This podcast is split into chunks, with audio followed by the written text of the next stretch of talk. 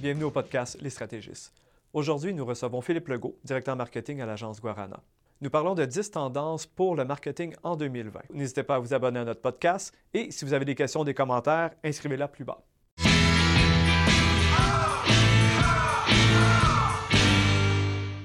Donc, euh, merci euh, Philippe. Legault pour nous accompagner aujourd'hui pour notre premier podcast. Euh, donc, tu es venu aujourd'hui nous parler des 10 tendances marketing 2020. Là, on sait que tout le monde a un peu sa propre recette, tout le monde a son petit truc secret. Euh, toi, dans le fond, tu as été fouillé un petit peu dans tout ça, puis tu nous as sorti une liste. Exact. Euh, on a été sortir une liste justement de, de toutes les tendances marketing 2020. Euh, comme tu disais, chaque personne en a des différentes. Il y en a qui vont dire que c'est plus ça, les médias sociaux, d'autres qui vont dire que c'est plus les articles de blog qui reviennent.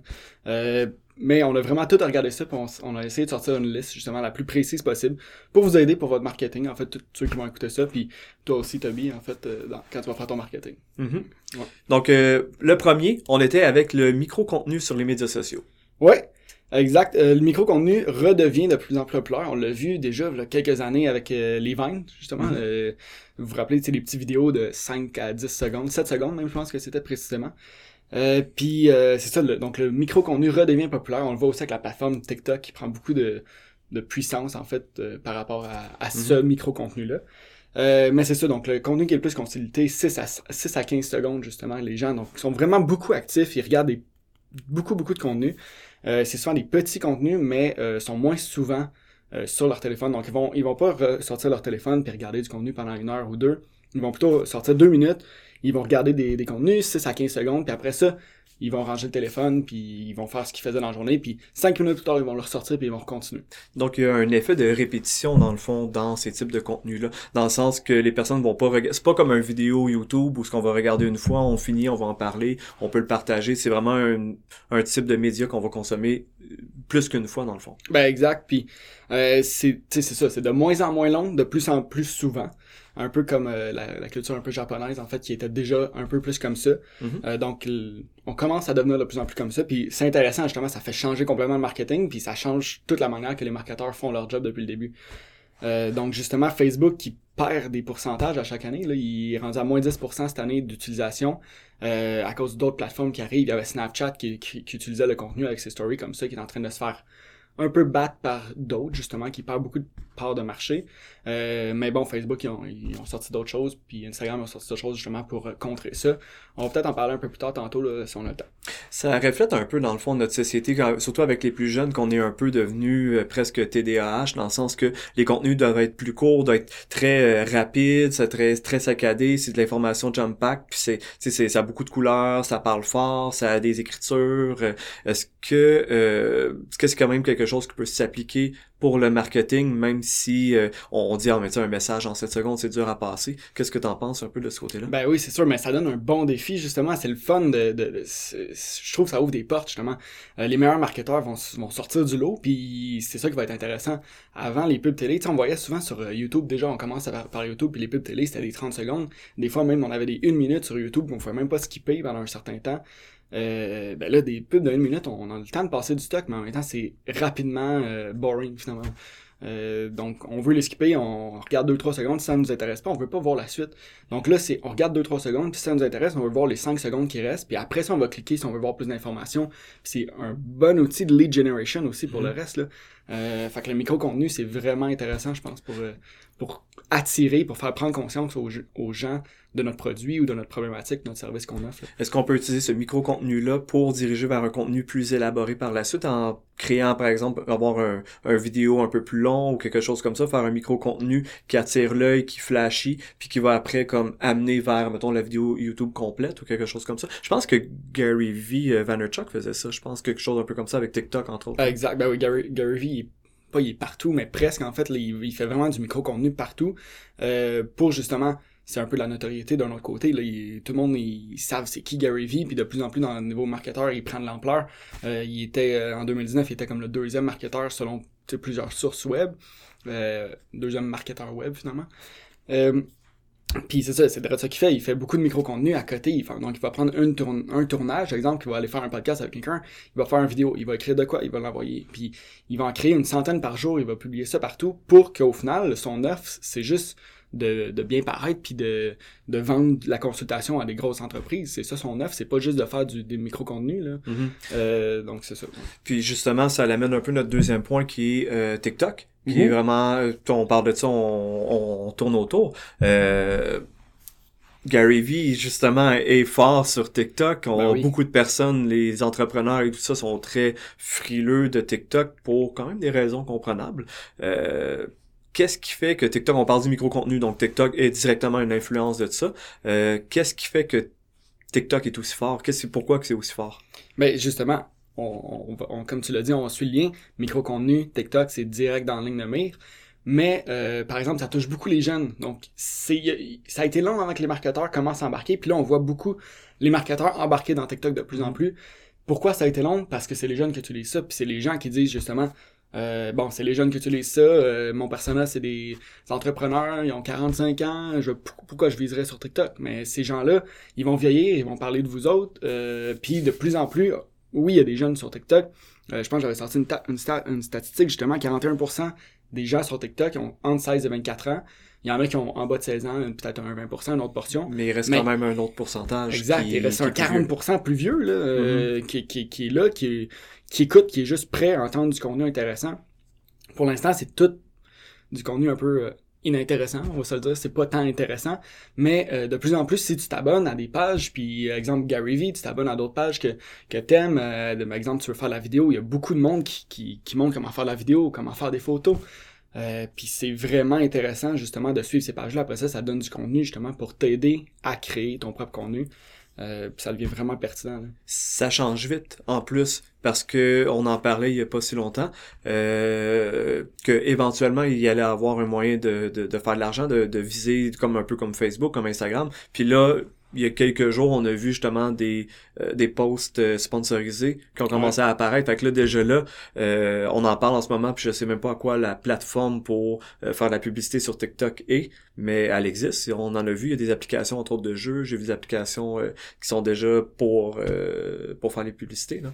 Exact. Moi, la première j'ai euh, publicité, c'était sur le Super Bowl, donc ça fait quelques semaines. Mhm. Euh, même pas quelques semaines, je pense que ça fait une semaine, deux semaines. Puis justement, c'est la première publicité que j'ai vue, puis on se disait, nous autres, en tant que marketeurs, tout le monde, quand on se parle, on dit, euh, OK, mais il n'y a pas encore de publicité sur TikTok, ça va venir, mais dans combien de temps? Ça n'a pas été long. Euh, TikTok, en ce moment, c'est l'application numéro un téléchargée au Canada. Euh, ça prend énormément d'ampleur, puis ce qui est vraiment intéressant aussi, c'est que c'est très local. Euh, Facebook, Instagram, euh, Snapchat, n'importe, name it. Euh, y a, si tu parles pas en anglais déjà là, tu viens de perdre presque la moitié de tes parts de marché. Tu parles à tout le monde, puis il faut que tu parles en anglais, il faut que tu interagisses, tu fasses tes publications en anglais pour que ça fonctionne bien, pour être vraiment populaire. Tandis que TikTok, il n'y a pas de critères de langue, justement. Mhm. Tu peux parler n'importe quelle langue, tu peux parler, euh, justement, et c'est pour ça que c'est très fort au Québec aussi. Euh, tu parles euh, français québécois, disons. Puis euh, tu peux devenir populaire avec du contenu en français, puis c'est vraiment pertinent, c'est géolocalisé, tu- c'est les gens au Québec qui vont voir les publications. Euh, c'est vraiment intéressant. Après ça, le, le reach aussi, le reach, on, peut-être qu'on va en parler là, mais il est vraiment intéressant. Tu peux faire une publication, avoir 100 000 likes dessus, euh, ce qui est impossible sur Instagram. Jamais, jamais ça peut arriver, à moins que tu aies déjà 100 000 followers. là. Justement, TikTok, c'est encore le Far West. ça. Il y a pas de, il y a pas de règles, il y a pas de normes, il y a pas de, de critères établis sur qu'est-ce qu'un. Tu sais, Instagram maintenant, on, on regarde ça, puis tu veux créer du contenu, tu veux avoir une certaine audience, Mhm. Faut que tu suives des règles précises, faut que tu utilises des hashtags, faut que tu fasses tes, tes, tes photos comme ça, là, c'est là tes, des règles, faut que tu postes un post par jour, faut que tu fasses trois, euh, trois stories par jour, euh, faut que ça soit beau, faut que ça soit esthétique. Euh, TikTok est très un peu encore dans la culture de un peu trashy, un peu, c'est, c'est, ça a voulu être amateur un peu, puis il y a une certaine, il y a une certaine attirance vers le contenu presque amateur, presque, euh, comme brut là. Ben, le contenu amateur, c'est aussi du contenu réel. C'est ce que les gens vivent, c'est ce que euh, mon voisin vit, c'est ce que moi je vis, ce que tout le monde vit. C'est pas euh, un marketeur qui a décidé de faire un beau vidéo puis qui a une belle photo, euh, exemple d'une fille sur le bord de la plage, puis euh, après ça il met ça sur Instagram, puis le monde la regarde il dit ok, je la connais. Finalement, elle travaille au, au- exemple au dépanneur à côté, puis elle est jamais sur le bord de la plage, mais tout son Instagram, t'as l'impression que Ouais, toute l'année un elle est sur la plage. exact. Donc, c'est vraiment... Ça se détache de la perfection de Instagram, c'est un peu plus euh, real, dans le fond. Exact, ben oui. Puis c'est, ça qui est vraiment intéressant. Justement, on va avoir du vrai contenu pour l'instant. C'est sûr que la plateforme va évoluer. Tu disais que c'était le Far West totalement. Euh, exemple, sur Instagram, on a des ratios. Il faut que t'aimes, euh, tu likes, exemple, 30% des gens, parce qu'après ça, t'es dislike, parce que sinon, ton ratio va changer. Puis de façon organique, tu vas pas trop afficher. Euh, sur TikTok, on le sait pas encore c'est quoi exactement les, les hashtags, comment ils fonctionnent. Il y a la page euh, pour toi, for you en anglais. Euh, sinon, euh, comment ça fonctionne, comment qu'ils décident qui affiche, c'est sûr qu'il y a de la géolocalisation comme on l'a dit, mais euh, ton un post que tu as fait peut avoir 30 likes, puis l'autre post à côté 100 000 sur une même page. C'est ça qui est vraiment intéressant, tandis que sur Instagram, sur Facebook, c'est l'inverse. Tu, vas vraiment augmenter au fil du temps, tandis que là, ça peut fluctuer à côté, puis c'est vraiment la qualité du contenu que tu vas livrer, puis l'intérêt que tu vas faire aux gens qui va décider si c'est si ton contenu est partagé, il est aimé ou pas. Puis pour conclure sur TikTok aussi, on a le fait que euh, avoir une audience est beaucoup plus facile que sur les autres euh, médias, il y a moins de compétition, l'algorithme est différent. Euh, puis quand tu te ramasses une audience sur TikTok, euh, dans le fond, si t'es loto, tu vas avoir une audience plus grande. C'est comme par exemple sur Instagram maintenant, c'est de mm-hmm. ramasser 100 000 euh, followers. Bonne chance, mais TikTok, on est encore là pour la suite. Exact. Puis c'est ça la crainte de beaucoup de marketeurs justement. Euh, il y a 5 ans, ou il y a, ouais, 5-6 ans, on regardait Instagram, on disait ah, c'est juste les jeunes qui sont là-dessus, on va pas faire de publicité là-dessus, on, euh, on, va continuer sur Facebook, sur LinkedIn qui était qui était plus fort un peu que qu'on voulait, Twitter aussi qui était plus fort que perdu des parts au Québec. Euh, mais justement, c'est, c'est, Instagram a repris le marché, puis maintenant, c'est, on n'a pas le choix d'être sur Instagram, tous les marketeurs, parce que c'est, c'est bien, c'est bien positionné, il sait comment, comment vendre ses produits, mais TikTok, c'est possiblement le futur. Si on, peut-être que ça va crasher, puis ça va être vraiment éphémère, puis dans six mois, euh, on n'entendra plus parler, ou dans un an, on n'entendra plus parler. Mais peut-être aussi qu'il va faire comme un Instagram 2, puis ça va monter. Donc, faut pas prendre le risque. Ça coûte quoi de mettre une vidéo une fois de temps en temps puis de l'essayer. Mm-hmm. Euh, c'est vraiment intéressant quand même. Donc, avoir des followers, avoir des vues de façon organique sur Instagram, sur Facebook, c'est de plus en difficile. Euh, ça nous amène à notre troisième point, mm. le pay-per-click est plus important que jamais. Exact, la publicité payante. Euh, Qu'est-ce que le pay-per-click D'abord, euh, c'est quand même ouais, Ben oui. le pay-per-click, c'est directement la publicité payante. Donc, mm-hmm. c'est tout ce qui est sponsorisé sur Facebook, sur Instagram. Donc, on va voir sponsorisé, commandité, tout dépendant de, de, du réseau. Euh, puis c'est payable au clic. Donc à chaque fois que quelqu'un clique ou à chaque 1000 impressions, tout dépendant comment on, configure ça, euh, ça va nous facturer. Mm-hmm. Donc euh, c'est pas organique finalement, c'est pas de quoi qu'on partage, c'est nos abonnés puis les gens qui nous aiment qui vont voir, mais c'est de quoi qu'on va sortir dans notre réseau. ce qui est très important de plus en plus, comme tu disais, pour Facebook, pour Instagram, parce qu'ils réduisent la portée organique justement pour, ben, évidemment, pour faire plus d'argent, pour qu'on paye, pour qu'on soit obligé de payer pour ça. Euh, puis c'est une des tendances, justement, on va de plus en plus vers la publicité payante. Puis ça fait quelques années déjà, là, on met une tendance marketing 2020, mais c'est déjà, les, critères d'intérêt, ils s'élargissent, on est capable de cibler de plus en plus précis sur les réseaux. C'est vraiment intéressant, ça donne une force de vente puissante pour n'importe quel marketeur, n'importe quelle entreprise. Là. Donc, mhm. euh, ça va être un, c'est un, c'est un bon réseau. On a vu aussi, par exemple, euh, Google qui, euh, qui a changé un peu subtilement, un peu mhm. ses annonces, en fond, sur, ben, maintenant, anciennement AdWords, mais maintenant Google Ads. les annonces sur, mettons, la première page de Google sont de plus en plus difficiles à différencier avec les annonces, ben, avec le, dans le fond, le organique, le positionnement organique. Ça veut dire qu'on voit vraiment un intérêt que Google veut que, euh, dans le, le, le, rendement que les personnes investissent sur eux dans, pour positionner leurs mots, leur mots-clés soit de soit meilleur, dans le fond, qu'il y ait un meilleur rendement. Certainement, puis c'est un bon point parce que euh, la mise à jour a été faite peut-être un mois ou deux, gros maximum. Puis on voit plus en fait que c'est une publicité. Là. À part c'est écrit un petit peu commandité en haut, euh, sponsorisé en fait sur, euh, sur Google ou comme annonce en français. Annonce, annonce exact. Euh, mais ça reste le même élément. Avant c'était vraiment dans un, bloc à part, c'était plus haut, il y en avait deux trois. Puis ce que ça faisait, les gens skippaient ça automatique mentalement, mm-hmm. ils descendaient. Il y avait peut-être je me rappelle plus des statistiques précises, mais 20 à 30% des gens qui cliquaient ces publicités. Puis après ça, le premier était très important, le premier organique finalement. Euh, mais là, le fait qu'ils ont comme mis ça avec l'organique, qu'ils l'ont caché, ça change la game. C'est vraiment un game changer pour tous ceux qui font des articles de blog aussi, euh, puis ou du positionnement SEO, des vidéos qui veulent se positionner premier organique. ils redeviennent un petit peu deux, troisième automatique parce que les gens, d'après moi, ça va augmenter la portée sur Google, euh, sur les, les, publicités payantes Google. Leur but, mhm. encore une fois, c'est sûr, c'est de faire de l'argent. C'est quand même une, une, idée brillante, en fait, de leur part. Ça sera à voir euh, si, si, Google change d'idée à chaque 15 minutes. Là. Mm, Donc, euh, ça sera à voir s'ils gardent ça sur le long terme ou s'ils vont leur changer parce que peut-être que les gens, ça va créer des frustrations, justement, parce qu'on va être obligé de payer pour afficher sur Google, finalement. Mhm. Super. Euh, pour le quatrième point, on avait euh, la collaboration entre les marques. Mais ouais, c'est un bon point, mais j'avais un petit point qui m'a passé en tête juste mhm. avant sur euh, encore Facebook, Instagram. puis on parlait des intérêts tantôt. Donc c'est ça, on parlait des intérêts, puis c'est dangereux d'un autre côté de trop se fier au pay-per-click aussi à la publicité payante. Euh, on peut cocher, faire une publicité, on va dire, OK, on vend, exemple, bah, des, des t-shirts. On vend des t-shirts, on dit, on va faire la publicité, on cible euh, des t-shirts, on va dire, extra, extra large euh, pour les gens super musclés, bodybuilder, exemple. On va cibler les bodybuilders, on va vendre nos, t-shirts à ces personnes-là, puis on va tout cibler par intérêt dans Facebook, dans Instagram. par contre, on ne sait pas comment que Facebook détermine ça nécessairement. C'est, il nous le propose, mais si du jour au lendemain, il change ses, politiques, il change la façon qui, qui, fait son algorithme, finalement, euh, on se fait avoir. On perd toute notre stratégie derrière. Euh, donc, c'est sûr que de bâtir sa propre, euh, son, ses propres leads, sa propre mm-hmm. base de données, euh, ça reste quand même intéressant. C'est sûr, c'est c'est plus dispendieux parce qu'on n'utilise pas celle de Facebook, on n'utilise pas celle d'Instagram, mais mm-hmm. on va, sur le long terme, je crois que ça peut être plus payant, justement, d'essayer de, quand même de bâtir sa base de données avec des, des emails, avec des, des, des, numéros de téléphone, justement, pour essayer de vendre directement aussi, euh, plutôt que de se fier 100% sur Facebook. Mhm.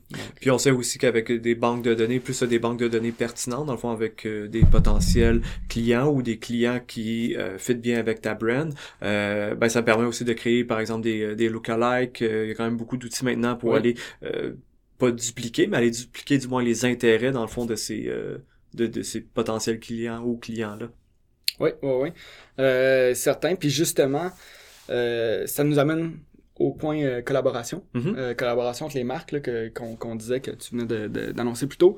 Euh, il y avait Maude Bouchard, je crois que je l'avais noté, ouais, Maude Bouchard de LG2 justement, mm-hmm. qui a dit que la collaboration, ça devient de plus en plus intéressant. Puis il faut mettre ça de l'avant parce que c'est, exemple League of Legends, le jeu populaire, ils ont fait une collaboration avec Louis Vuitton. Donc, euh, ça peut être le trophée de, League of Legends, puis tout de suite à côté, on a les, les, en fait, les, textures de Louis Vuitton, on a le haut de gamme, le prestige de Louis Vuitton. Ça fait augmenter les deux, les deux marques, puis ça change complètement la dynamique d'une marque. Ok, donc là, on est vraiment dans une culture ultra geek, euh, dans le fond de League of Legends, puis on a Louis Vuitton, qu'on est quand même dans pas mal dans le top du high-end, euh, qui a créé ça. Fait d'après toi, ils ont vu une, euh, une opportunité de faire une collaboration. Mais déjà, le, le, on peut parler un peu de e-sport, là, mm-hmm. mais le e-sport en général, c'est extrêmement populaire, puis ça s'en vient, en, ben, ça s'en vient, c'est déjà là depuis quelques années en mm-hmm. Amérique du Nord. Euh, ça continue de monter, puis ça va continuer de monter encore quelques années, puis jusqu'à ce que ça atteigne un, un sommet un moment donné. Euh, mais reste que c'est un gros public que tu vas toucher mhm. en, avec le e-sport. On n'est plus avec les geeks qui, justement, euh, une autre collaboration, euh, Doritos, euh, euh, Doritos, puis c'est quoi la... Mountain, Dew, justement. Doritos puis Mountain Dew, on n'est plus avec la même collaboration qu'avant, le geek dans son sous-sol, c'est geek, c'est rendu quelqu'un qui va jouer à un jeu vidéo, c'est un sport littéralement, c'est mhm. du e-sport, c'est un minding d'équipe. Les gens vont, ils vont avoir un coach souvent. On est euh, loin de, de, Mario Bros euh, au Super Nintendo quand on était jeune, ou Nintendo 64, Zelda, ou peu importe ce que c'est. On est très loin de ça, c'est vraiment une équipe, c'est souvent des 5 contre 5, des 3 contre 3, euh, qui vont jouer un peu comme au hockey, avec un coach, avec des, des gens qui vont recruter des nouveaux joueurs, qui vont regarder comment on peut s'améliorer, faire des nouvelles stratégies. C'est beaucoup des jeux de stratégie, justement. Euh, Puis c'est intéressant, là, il, Louis Vuitton embarque dans le game, il s'expose à des milliers de personnes, puis il y a, automatiquement, ces gens-là, c'est des sportifs des e-sportifs mhm. finalement. Euh, ils vont, ils vont faire de l'argent éventuellement avec ça. Puis comme le hockey, le Canadien, c'est pas euh, c'est pas justement Doritos puis Mountain Dew qui est mis de l'avant. Le Canadien, c'est quand même, tu vas voir une game des Canadiens, c'est haut de gamme, tu payes des billets chers. Peut-être qu'éventuellement, quand tu vas aller voir une game des e-sport au Centre Bell qui va être présenté un championnat, tu vas payer tes billets chers, puis tu vas y aller, puis ça va être haut de gamme à côté. On le sait pas, mais ça va être c'est un début. Là. On, va, on va voir qu'est-ce que ça va donner au fil du temps. Mhm. Va Donc Louis. Vuitton a reconnu que son persona est quand même dans ce public-là. C'est quand même assez daring dans le sens que Ouais. pas toutes les compagnies aussi haut de gamme auraient fait oh je vais investir dans un persona qui est du un e-gamer euh, euh, sais très niche, c'est très très très niche là. Ouais, c'est très niche. Puis c'est intéressant. On va suivre cette- ces collaborations-là de proche euh, pour voir qu'est-ce que ça donne aussi. Mais ça peut donner d'autres idées aussi. On a euh, Red Bull, GoPro qui sont tout le Mhm. temps associés. Euh, Red Bull, tous les, les, les, parcours de ski ou de motocross, on voit tout le temps Suzuki derrière, à côté, euh, d'un vidéo justement promotionnel qu'ils font. Il y a tout le temps Suzuki derrière. Ils sont, sont pas partenaires officiels nécessairement, mais en fait je le sais pas. Mais on les voit tout le temps. Suzuki, Red Bull, euh, ben, toute la gang après ça, des boissons énergisantes avec les, les sports extrêmes, c'est sûr, c'est c'est vraiment intéressant. Mhm. Mais euh, ça ouvre une porte justement à penser quelle collaboration nous on peut faire pour nos clients. Justement, une agence marketing. C'est pas juste de vendre nos services, c'est de vendre les services de nos clients. Mais peut-être qu'eux, ils vont avoir une collaboration euh, intéressante, justement. Comment on peut peut-être avoir une idée des collaborations naturellement on connaît son produit euh, fait qu'il faut connaître un peu le produit des autres savoir qu'est-ce qui euh, ferait une bonne synergie entre les deux dans le fond Ben, déjà, juste regarder, par exemple, j'avais un prof qui me disait ça euh, quand j'étais à l'université. Euh, il me disait, exemple, regarde dans une épicerie les items qui sont déposés, euh, qui sont laissés abandonnés, finalement, du panier par les, les utilisateurs. Mhm. Donc, t'as quelqu'un qui se promène avec son panier, qui dit, ah, ce soir, je vais manger quoi? Euh, la fondue au fromage. Donc, il prend les pains baguettes, tu rentres dans une épicerie, il y a des pains baguettes, il met ça dans son panier. Il continue, il fait deux, trois rangées. Il arrive au fondu à fromage en tant que tel. Ils sont trois fois le prix. Les pains baguettes étant spécial, mais les fondus au fromage déjà toutes faites euh, sont trop chers. Qu'est-ce qu'il va faire? Il va prendre sa baguette, il va le mettre là, puis il va s'en aller. Il va continuer à faire son épicerie parce qu'il va changer d'idée, il va acheter quelque chose d'autre. Mhm. Ben ça, à chaque fois que vous voyez quelque chose dans une épicerie qui est laissé là, c'est pas un hasard non plus. Regardez, prenez l'item là, regardez l'entour, souvent il va y avoir de quoi qui pourrait avoir une bonne collaboration ou une forte euh, corrélation ensemble. Mhm. Euh, donc c'est vraiment intéressant juste dans les épiceries, puis là on peut, on peut amener ça partout sur d'autres d'autres sujets puis d'autres euh, univers finalement. Mhm. D'ailleurs, euh, peut-être un petit aparté sur euh, la façon que les épiceries sont, euh, dans le fond, sont disposées. Euh, c'est vraiment réfléchi. Euh, comme par exemple, quand on rentre, si on remarque que- qu'à chaque fois que tu rentres dans une épicerie, tu vas rentrer dans la section fruits et légumes. Euh, Ouais. Pourquoi? Parce que tu n'as pas encore dépensé. Donc, euh, c'est là que tu as, en fond, le, le plus gros revenu discrétionnaire pour, pour acheter tes produits. Puis, c'est des produits qui sont périssables. Fait que, naturellement, les épiceries veulent vendre plus de fruits et légumes parce qu'après 3, 4 jours, la plupart des légumes vont être finis ou des fruits.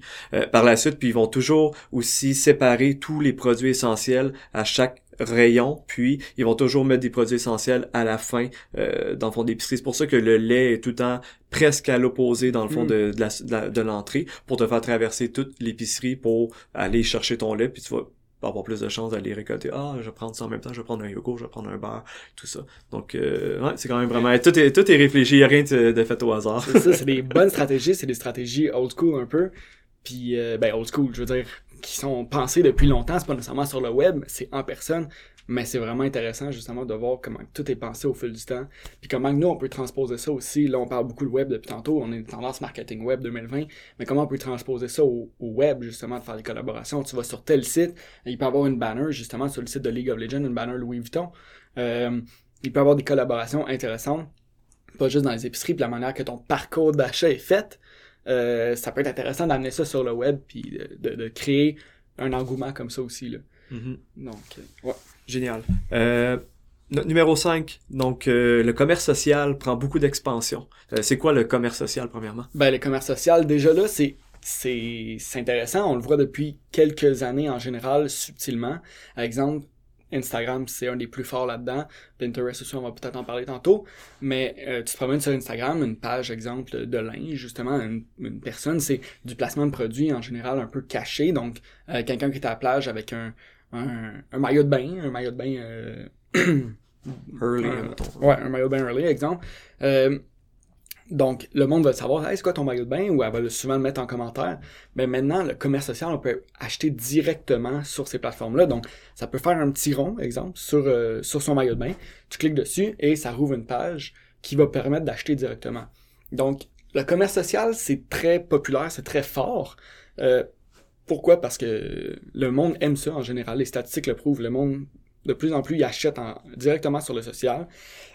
Euh, ils vont moins en fait sur Google se promener, aller rechercher parce qu'ils veulent voir, ils veulent être inspirés en même temps. C'est dur de savoir, ok, je vais taper maillot de bain dans Google, Mhm.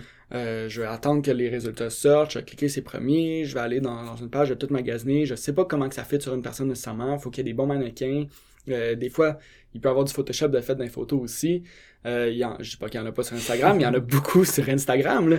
mais euh, c'est beaucoup plus vendeur de voir une personne que tu as déjà confiance, que tu es abonné, que tu suis, euh, qui devient influenceur d'une d'une certaine sorte, puis qui va mettre ses produits. C'est pas juste des influenceurs, ça peut juste être une entreprise générale, exemple Simons qui décide de mettre ses, ses produits partout, puis on les voit, puis tu peux magasiner directement sur Instagram ou sur Facebook ou euh, sur Pinterest aussi, qui est très fort là-dessus. Puis c'est plus organique aussi. Parce que dans le fond, t'es sur ton fil Instagram, t'es pas nécessairement en mode achat. Mhm. Mais tu regardes, tu regardes, puis euh, si tu vois comme euh, si c'est mettons moi, je regarde euh, un gars, il a un suit, puis euh, je vois que son suit est tagué.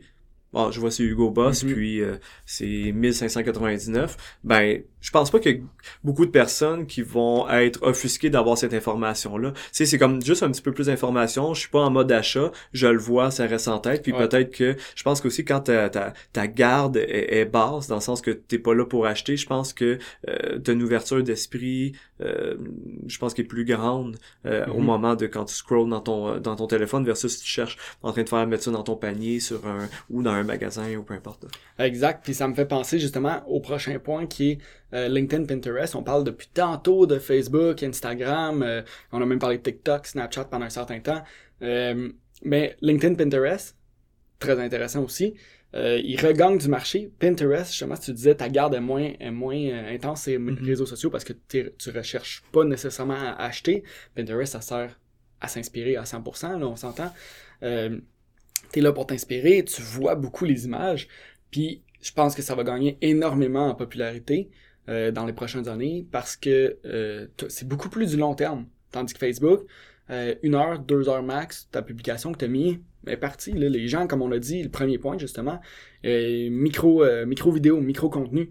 Ils scrollent, ils regardent, ils descendent pas loin dans leur fil d'actualité nécessairement. Donc ils vont regarder les nouvelles choses qui se sont faites dans les cinq dernières minutes. Si t'étais pas là, tant pis, ils vont mettre leur téléphone dans leur Mhm. poche, ils vont leur sortir deux heures plus tard. Euh, donc le contenu qui reste une heure, deux heures, tu peux être très loin. Euh, ça va très vite, justement, euh, le, temps sur Facebook, sur Instagram, comparativement à Pinterest, justement, qui va durer beaucoup plus longtemps. Pourquoi? Parce que n'importe qui peut pin dans son propre mur. Ça te fait du recontenu. Puis c'est pas c'est pas avec un fil d'actualité nécessairement. C'est vraiment des tableaux. Les gens peuvent cliquer dessus puis aller aller sur ta page. C'est très intéressant d'avoir la longévité justement d'une photo puis du, du trafic que ça peut générer directement sur ton site web. C'est moins chaotique aussi que Facebook. Euh, Ça a été un des Mhm. reproches, euh, puis probablement aussi une des pertes de popa- popularité qui- qu'il y a eu. De, il y a tout, il y a n'importe quoi, il y a des vidéos, c'est ultra cacophonique. C'est euh, tout le monde poste beaucoup. euh, Il y a plus de justement de longévité sur les posts. Fait que Pinterest, on est beaucoup plus, euh, c'est plus permanent, je dirais comme euh, comme type de post. Euh, c'est certain, c'est plus permanent. Euh, Puis c'est, comme dirait mon ami Guillaume, un slow and steady rise. Mhm. Finalement, ça monte tranquillement. Euh, Pinterest, ça reprend des, des parts de marché, puis ça devient, ça va devenir intéressant. Puis c'est déjà intéressant en fait pour plusieurs marchés, mais je pense que ça peut juste le devenir plus finalement. Contrairement à Facebook, on voit déjà une baisse de marché. Instagram. Instagram qui est là, il est d'après moi à son apogée. Euh, peut-être qu'il va remonter un peu, peut-être qu'il va descendre, mais d'après moi il est quand même bien. TikTok, on en a parlé qui est en, qui est en flèche, mais ça c'est un- c'est une autre chose. Mais Pinterest, il se positionne, il monte tout le temps un petit peu à chaque année, puis c'est de plus en plus populaire, euh, justement à cause de la longévité des, des produits. Ça m'amène aussi à LinkedIn, euh, que j'ai mentionné un peu plus tôt. LinkedIn qui, est, qui a été très populaire au début. Ouais, Par il y a eu les- un gros les- downfall. Exemple, euh, exact, les professionnels, étaient, Ah, il faut faire un réseau, il faut que j'ai des recommandations, c'est là-dessus que je vais trouver des emplois. Euh, surtout parce que il y a une bonne partie des gens qui étaient sûrement à l'école quand que le réseau est sorti, euh, des, des milléniaux justement qui étaient à, à l'école encore, donc ils voulaient avoir des emplois. Maintenant que les gens ont des emplois, LinkedIn, bof, ça sert à quoi? Tu sais, tu dis, OK, il y a il y a tout le temps des chasseurs de tête à chaque 15 minutes qui viennent m'ajouter, mais pff, j'en ai rien à foutre un peu parce que j'ai déjà un job puis je suis déjà bien où que je suis, je travaille là-dedans. Euh, Donc, tu sais, ça a beaucoup changé. Ça a vraiment descendu. Puis là, ça commence à remonter tranquillement, justement, la pente euh, depuis que Microsoft l'a acheté. C'est justement Gary Vee qui disait ça. Euh, il était zéro sur LinkedIn avant. Il publiait pas dessus. Il s'en foutait de ce réseau-là, littéralement. Puis maintenant, il est très actif sur LinkedIn. Donc, il, a vraiment repris contrôle de son LinkedIn, finalement. Puis il a commencé à publier beaucoup plus de choses sur, sur LinkedIn, ce qui va être, d'après moi, un des réseaux populaires dans les prochaines années, justement. Oui, puis il mentionnait aussi que c'est presque, je, fais des gros, euh, des gros guillemets, euh, comme TikTok dans le sens que tu peux avoir une très grosse portée puis avoir peu de, peu d'abonnés ou de mm-hmm. relations ou puis ton post peut vraiment aller loin, euh, peu importe ta place dans le fond dans la hiérarchie du, du, média social. Ouais, c'est intéressant ça aussi. Puis bon, j'ai hâte de voir qu'est-ce que le réseau va nous donner dans les prochaines années justement là, qui est parce que LinkedIn, dans les dernières années, il était zéro dynamique. C'était des mhm. pages, tu publiais du contenu, ça s'en allait dans le néant, personne trop, personne savait trop comment ça fonctionnait. Euh, c'était vraiment pas dynamique. Puis là, ça commence à devenir plus dynamique. On voit les, publications.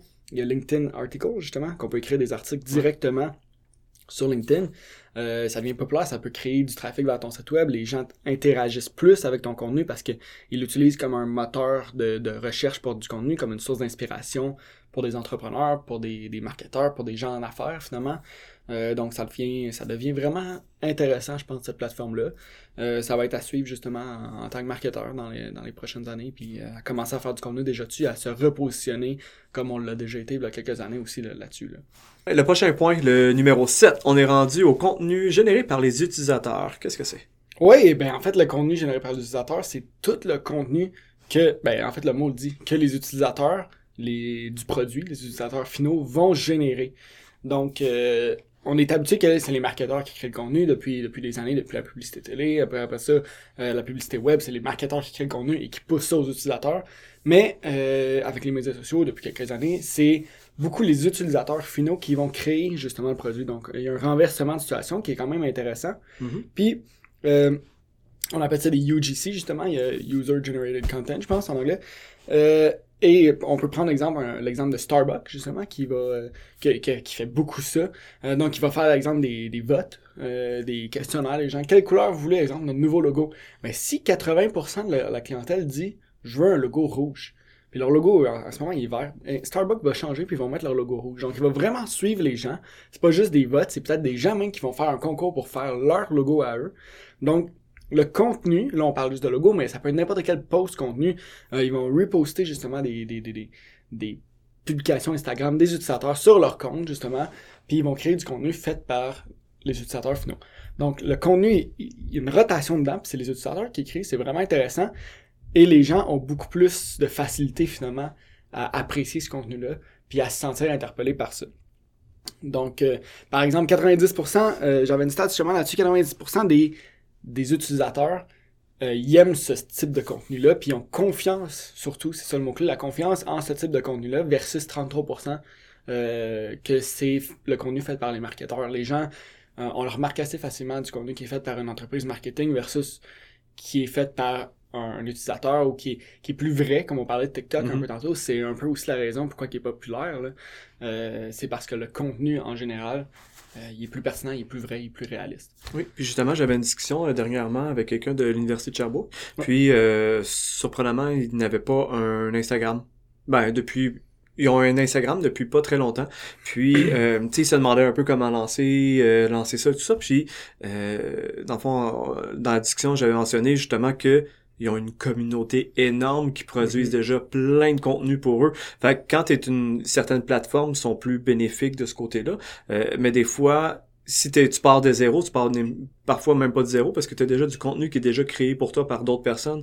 Puis euh, les personnes se sentent très valorisées quand que tu utilises leur contenu pour le mettre sur ton euh, sur ton compte parce qu'ils font comme moi, mon, mon post, ma photo, ma phrase était tellement bonne qu'ils l'ont pris puis l'ont mis, ils sont fiers de ça. Ça, ça a même une valeur ajoutée d'utiliser le contenu des autres. C'est pas juste, ah, c'est, le fun pour toi, mais c'est le fun pour ton client aussi. Exact. Puis ça, c'est un bon point. On le voit aussi dans le parcours euh, du client. Euh, tu sais, au début, par exemple, c'est avec quelqu'un qui connaît pas ton entreprise, qui prend conscience de c'est quoi ton entreprise, ça devient un lead éventuellement, ça va devenir un client.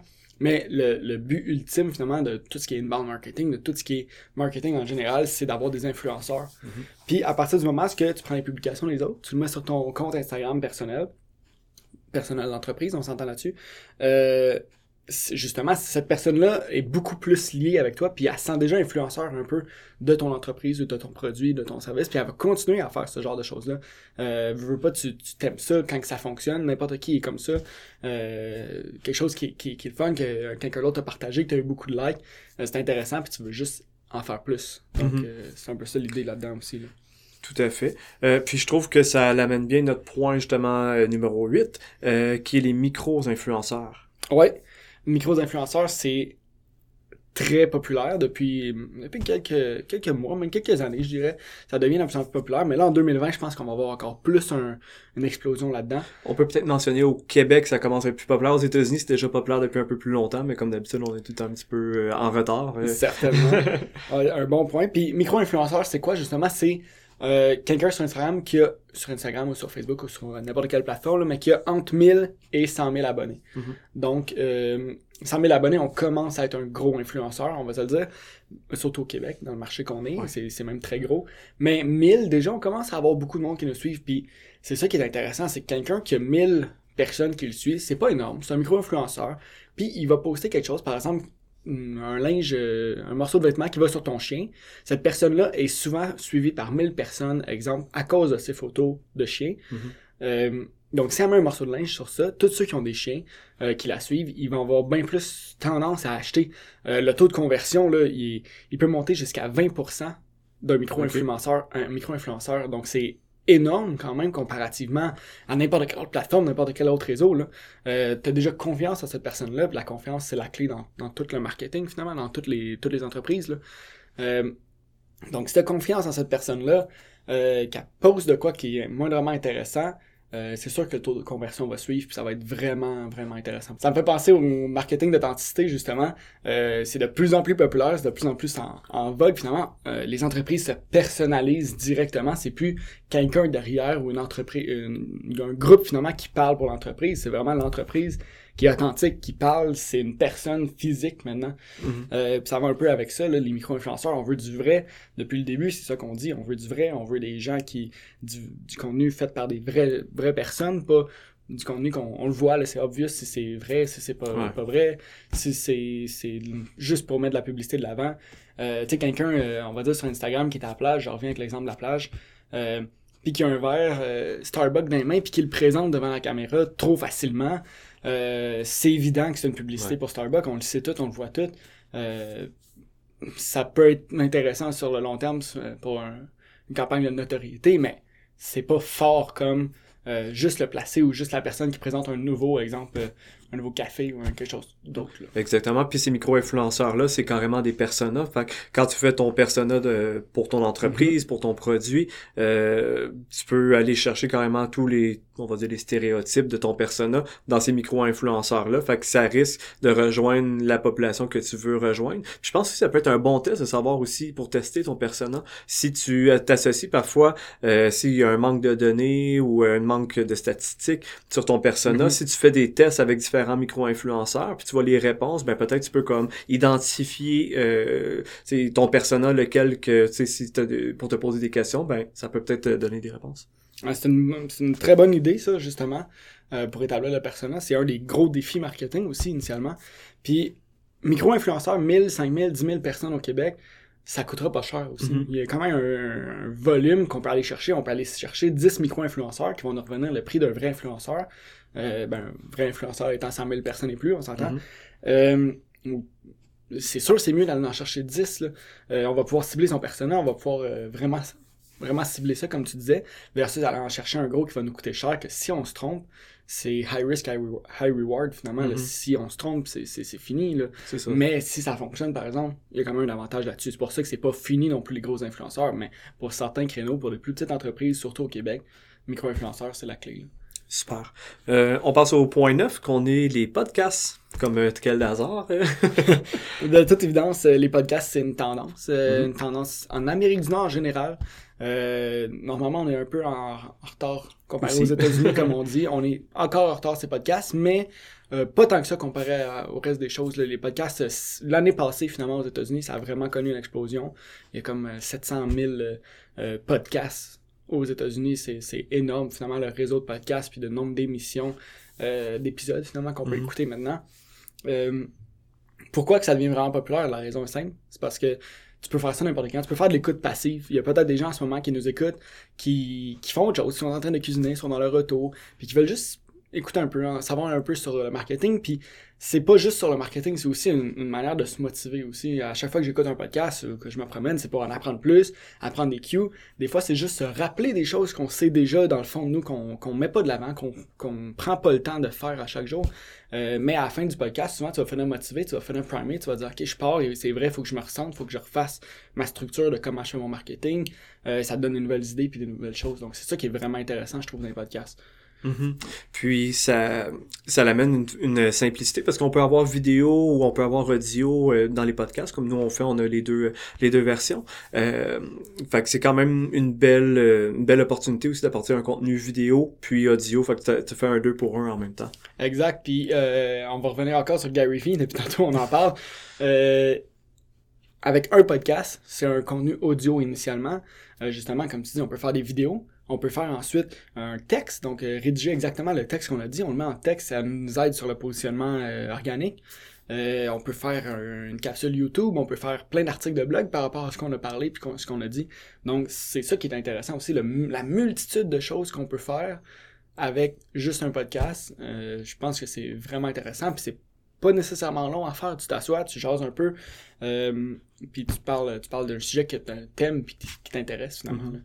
Puis le fait d'avoir justement les invités, ça fait bénéficier ton podcast de, euh, dans le fond, le- l'entourage de cet invité-là. Fait qu'à chaque fois que tu as un nouvel invité qui vient à ton podcast, lui, il va le partager à son réseau. Fait que ça fait que ça se multiplie assez rapidement aussi. Exact. Puis depuis tantôt, on revient tout le temps là-dessus, la confiance avec les gens.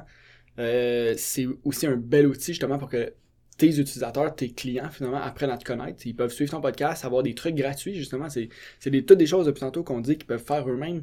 Ils n'ont pas nécessairement besoin d'une agence pour ça.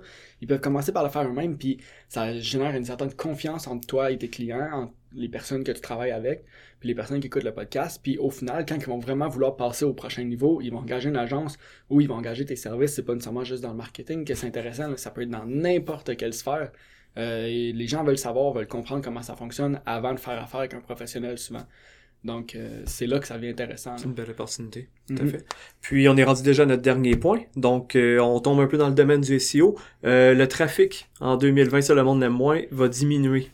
On en a parlé tantôt, le pay-per-click de plus en plus populaire. Google, même, il mélange, euh, en fait, ben pas il mélange, mais il, il met moins de l'avant le, le- que c'est du contenu sponsorisé finalement, donc il mélange avec le contenu Mhm. organique.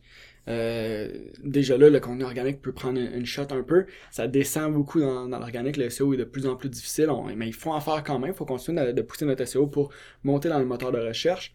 Par contre, Google veut plus se positionner nécessairement en tant que moteur de recherche.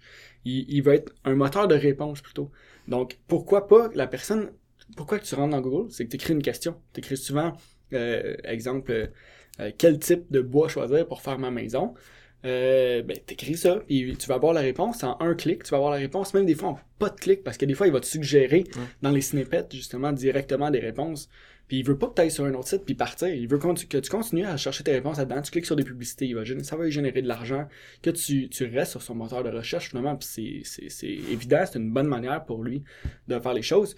Euh, ça nous amène aussi au euh, vocal search, finalement. Donc toutes Mhm. les reconnaissances vocales, euh, ils vont se fier là-dessus après ça pour, euh, pour sortir les réponses. C'est vraiment puissant. Faut, faut vraiment s'assurer qu'on soit, nous, dans les snippets en haut, qu'on réponde aux questions des gens rapidement. Puis que s'ils veulent plus de détails, là, ils cliquent puis ils arrivent sur notre site. Donc, ça va devenir de plus en plus dur de se positionner, mais de plus en plus pertinent parce que si t'es le premier, tu gagnes, finalement. C'est un peu ça l'idée, là. Tout à fait. Super, donc euh, ça fait déjà le tour de nos 10 points. Fait que le temps a déjà passé vite. Fait que je te remercie vraiment beaucoup pour euh, ta venue. Puis euh, bon, on se revoit bientôt. Certainement. Puis euh, pour finir, justement, on a parlé beaucoup de marketing Mhm. euh, depuis tantôt. Euh, pour votre entreprise, ça peut tout être des points qui vont être importants à penser, à mettre en place dans votre, dans votre entreprise. C'est des points faciles à mettre en place souvent. Euh, pensez, mettons, à prendre une heure par semaine pour faire du contenu. Fait que donc, euh, juste prendre un- une photo, une vidéo, le- après ça, l'écrire en texte, le mettre sur vos, vos pages de site web, continuer à élargir ça beaucoup. Euh, puis ensuite, de vraiment faire une synergie aussi avec votre équipe de vente. Ça, c'est vraiment important euh, d'avoir vraiment la synergie parce qu'après ça, oui, on va générer des leads. Vous allez générer des leads en faisant toutes les tendances qu'on a faites puis en suivant ça. Euh, mais il y a un gros gap, peut-être ça sera un prochain podcast qu'on pourrait parler. Euh, justement, c'est que l'équipe de vente, il faut qu'elle soit prête à recevoir ces leads-là. Il faut qu'il y ait une bonne synergie entre cette équipe-là. Donc, Exactement. Fait que si on a un plan de match dans le marketing, que le plan de match suive quand on est rendu dans les ventes, parce que si on veut finaliser la vente, faut que le tout se, se suive dans le fond. exact. Donc euh, c'est ça, ça fait déjà le tour de nos 10 points euh, marketing pour euh, 2020. Donc euh, Philippe Legault, je te remercie beaucoup pour ta présence, fut très apprécié. Ben, Puis- merci bien. À la prochaine.